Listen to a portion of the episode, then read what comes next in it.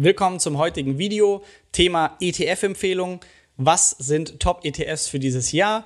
Drei Ideen, einmal für Anfänger, aber auch für Fortgeschrittene. Viel Spaß im Video.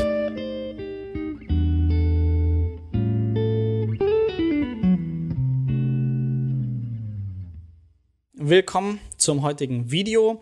Thema ETF, Empfehlung zu dieser Thematik grundsätzlich wieder der Disclaimer. Alles, was wir hier machen, dient der persönlichen Weiterbildung und Entertainment. Das heißt, keine Anlageberatung, immer eure eigene Recherche betreiben und selbst entscheiden, was ihr investieren möchtet. Aber vielleicht können wir die ein oder andere Inspiration und Idee liefern. Heute drei ETFs, angefangen mit dem ersten für Anfänger und die breite Masse und dann zu zwei spezielleren ETFs, der vielleicht für den einen oder anderen auch noch eine interessante Erweiterung zur Optimierung des Portfolios sein könnte. Fangen wir an mit dem ETF Nummer 1 und zwar Vanguard FTSE All World. Das ist mittlerweile so der Klassiker und einer der beliebtesten ETFs. Er deckt die Industrieländer und Emerging Markets ab. Das heißt, ich kann die ganze Welt in einem ETF besparen oder in Tranchen investieren. Ideal für den faulen, aber vernünftigen Investor, um mit einer günstigen Sammelanlage in Aktienunternehmen der ganzen Welt zu investieren.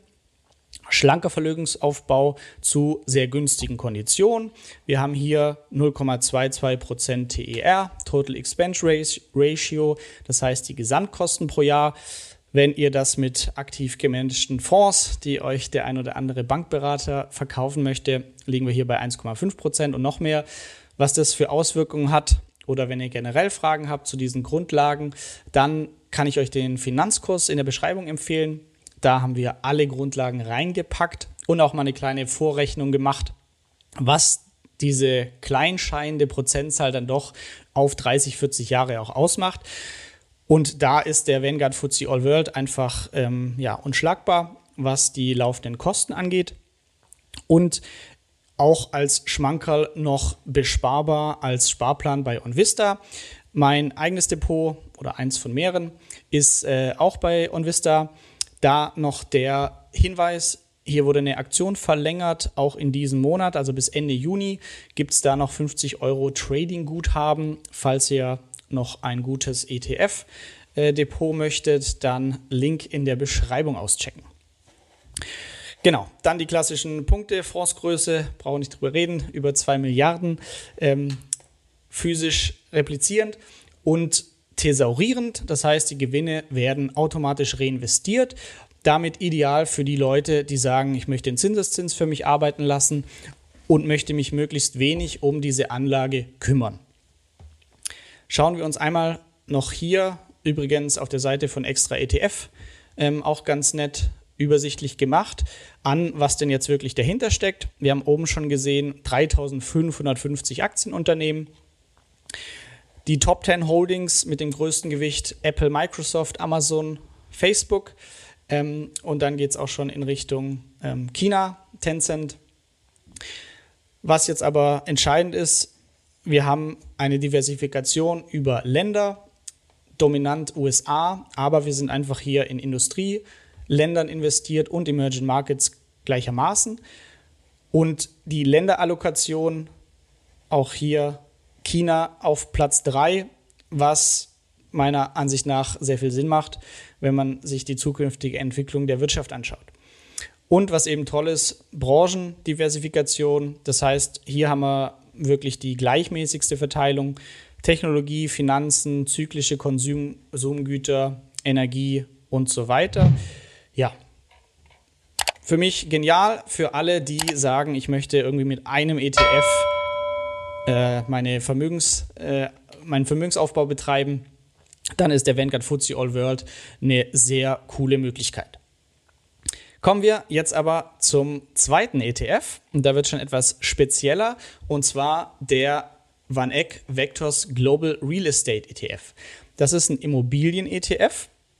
An dieser Stelle auch herzlichen Dank an Christian W. Röhl, ähm, denn bei einer Echtgeld-TV-Sendung ja, sind wir darauf aufmerksam geworden. Da wurde er mal vorgestellt. Und ja, ziemlich spannend. Der Immobilien-ETF ist für die Leute interessant, die sagen, ich möchte auch in dem Immobiliensektor investiert sein. Vor allem deshalb, weil ich es so schaffe, auch eine Anlageklasse zu nehmen, die nicht sehr stark mit dem Aktienmarkt korreliert.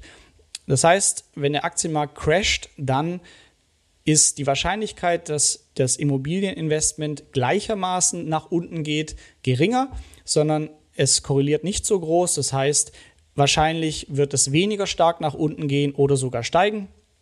Das ähm, ist, könnte so eine Motivation sein für den, für den Starter, wie er sein Portfolio optimieren könnte, indem er noch andere Anlageklassen wie Immobilien hinzunimmt. Und das wäre nämlich auch einfach hier mit einem Immobilien-ETF einfach möglich. Gerade dieser ETF im Speziellen, der bietet Zugang zu 100 weltweit operierenden börsennotierten Immobilienunternehmen. Und schauen wir uns hier einmal noch die Fondsgröße an. 138 Millionen Euro ist jetzt nicht ganz so groß. Ähm, dafür 0,25 Prozent TER, auch sehr günstig. Und die Gewinne werden hier ausgeschüttet. Das kann für den einen oder anderen dann auch nett sein, dass man einfach den psychologischen Effekt hat. Mit mehr Investment bekomme ich auch mehr Rückflüsse und ihr könnt dann selber entscheiden, wie möchtet ihr die Erträge neu investieren. Entweder in den ETF-Sparplan, den ihr weiter bespart, oder was komplett Neues. Dann hättet ihr quasi eine Ergänzung, die ausschüttet, wenn ihr zum Beispiel schon im thesaurierenden FTSE All World drin seid. Genau, kurz zur Zusammensetzung. Wir haben hier in den Unternehmen eine unterschiedliche, unterschiedliche Branchen auch drin innerhalb der Immobilieninvestments. Wir haben eine Vonovia, das heißt Schwerpunkt auf Wohnimmobilien, dann aber auch Prologis mit ähm, Logistikzentren, das heißt sowohl gewerblich als auch ähm, ja, Wohnimmobilien werden hier durch abgedeckt. Die Region, ähm, auch hier schauen wir uns die Länder an, dominiert von den USA, dann aber auch Japan, ähm, Hongkong, Singapur und nach dem Immobilien-ETF kommen wir jetzt zum ETF Nummer 3 und zwar der von iShares aufgelegte JP Morgan EM Bond. Ähm, warum ist das interessant? Das ist ein ETF, ähm, der Staatsanleihen abbildet. Und zwar Staatsanleihe oder Staatsanleihen ähnliche Rentenpapiere aus Emerging Markets. Aber und das ist der wichtige Punkt, die müssen nicht in der Weichwährung, also der Heimatwährung notieren, sondern in der Hartwährung Dollar oder Euro. Und ähm, sie haben ähnliche Laufzeitrenditen wie Aktien, aber auch hier wieder spannend, eine geringe Korrelation zu Aktien. Und ähm, das wurde ähm, vorgestellt, unter anderem auf dem Blog von Gerd Kommer. Liebe Grüße an dieser Stelle der ähm, in dem Beitrag 2019 ähm, hierauf aufmerksam gemacht hat. Und ich zitiere, als Assetklasse bieten sie attraktive Renditen, vergleichsweise geringe Wertschwankungen und eine niedrige Korrelation mit Aktien.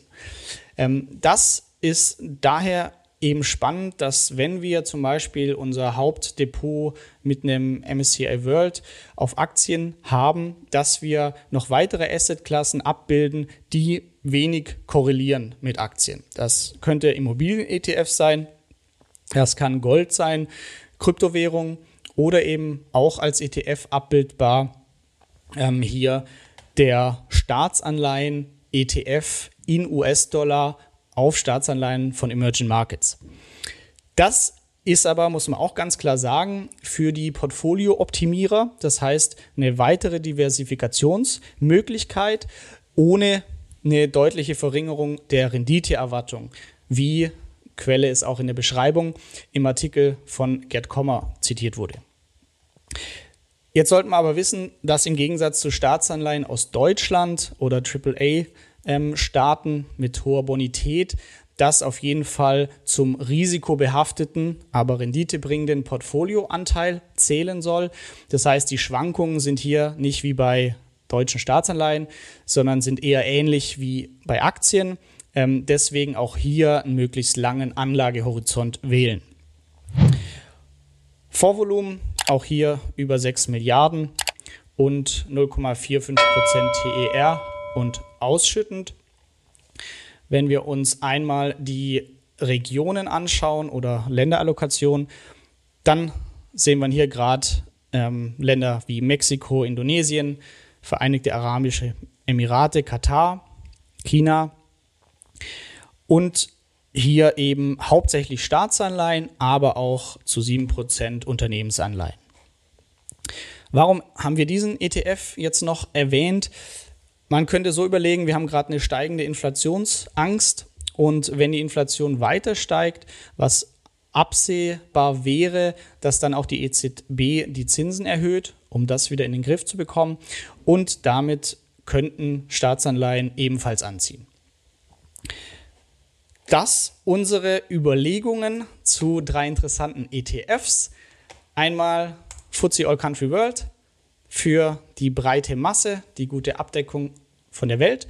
Dann weitere Diversifikation, zum Beispiel der Immobilien, ETF, FANEC, Vectors Global REIT und wer es noch möchte, in US-Dollar notierende Staatsanleihen von Emerging Markets. Ich hoffe, wir konnten euch eine kleine Inspiration liefern, was ETFs dieses Jahr angeht. Ähm, uns interessiert auch, was ist aktuell dein beliebter, beliebtester ETF? Ähm, wen hast du im Depot und warum? Und lass uns gerne noch weitere interessante Themenvorschläge in den Kommentaren wissen zu weiteren Videos. Was würde dich noch interessieren? Freuen wir uns immer gerne. Und damit super Tag dir. Mach's gut.